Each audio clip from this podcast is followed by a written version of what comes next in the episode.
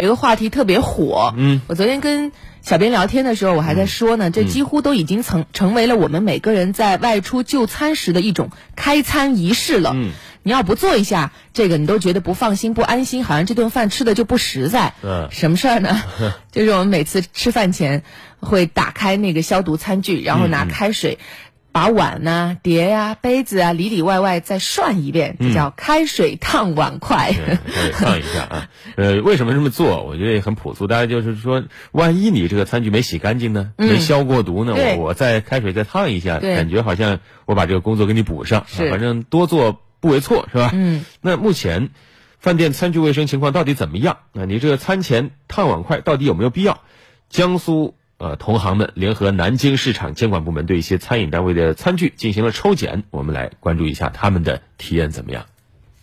那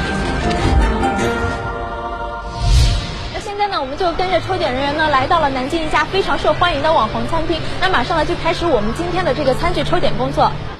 国家标准规定的餐具，它是有两个指标，一个就是它的一个洗涤剂残留，另外一个就是它的这个消毒干不干净的微生物指标。记者注意到，这家网红火锅店所提供的餐具是提前摆放在桌面上的。抽检人员随机选择了一张尚未入座的餐桌，在对台面上四套餐具实施法定抽检程序的同时，同步启动现场快检，检测餐具的洁净度。快检结果已经出来了，通过这个比色卡来看，首先这两个产品都是比较洁净的。那么再通过这个洁净的程度来看，我们可以发现，这个筷子和和碗相比呢，筷子和要略微比碗稍微要要脏一些。那为什么会产生这样的一个原因呢？那筷子呢一般都是木质的，那么有些它这个糖分啊或者纸类，它容易渗透到这个筷子中间，可能在清洗的过程中它不太容易清洗的那么干净。其实我们主要是看餐具的表面是否有大肠菌群，然后我们选择的面积是五十平方厘米。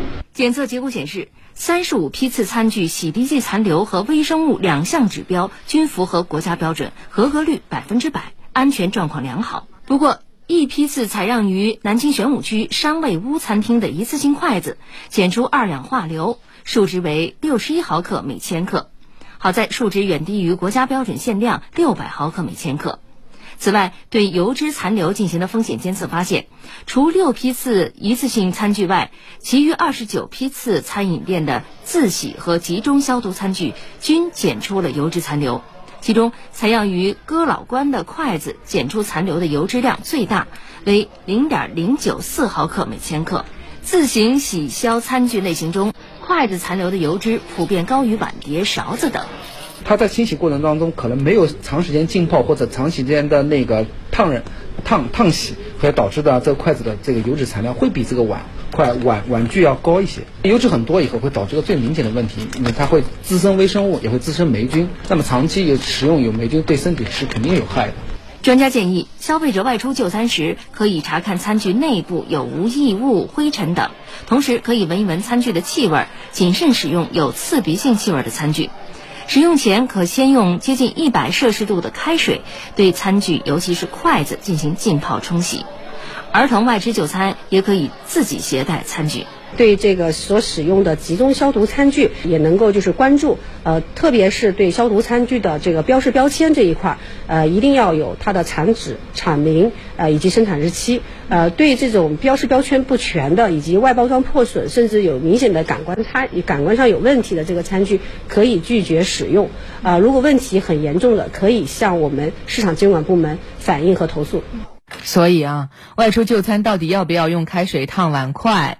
干货来了啊！嗯从刚刚的抽检结果来看，确实是没什么用的，嗯是吧？不是必须的，对因为你那个水五六十度，你烫了也没用，嗯烫了也杀不了菌。理论上来说，即便是存在微生物超标的情形，这个温度的水也只能是给餐具们洗个澡而已，嗯达不到消毒的效果。当然，呃刚才报道也只是一个很很粗糙的一个抽检，覆盖面很有限啊，也不能够严谨的代表目前行业内餐具的卫生情况。对我们也不否认有一些餐具它确实是消毒很到位的但同时也有一些它它是不达标的。对啊国家市场监管总局去年发布的食品抽检情况，确实是有一些餐饮具洗消残留不达标的情况。嗯啊，所以呢，消费者。我觉得提高一下自我保护意识也没错啊，但是呢，是否一定要对餐具进行烫洗，还是视具体情况来决定。反正怎么说呢，多做没错啊，少做呢也未必有害啊。当然，洗洗残留的浮灰呀，可能有的油脂啊。